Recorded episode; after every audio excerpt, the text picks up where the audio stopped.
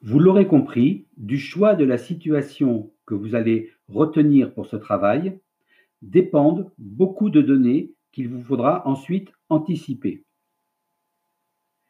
Vous allez choisir une séance ou, une autre façon de le dire, un moment d'enseignement. Nous vous déconseillons de retenir une séquence complète car la durée de l'oral ne permet pas de travailler en profondeur un ensemble de séances, ce qui nécessiterait un développement sans doute beaucoup trop long.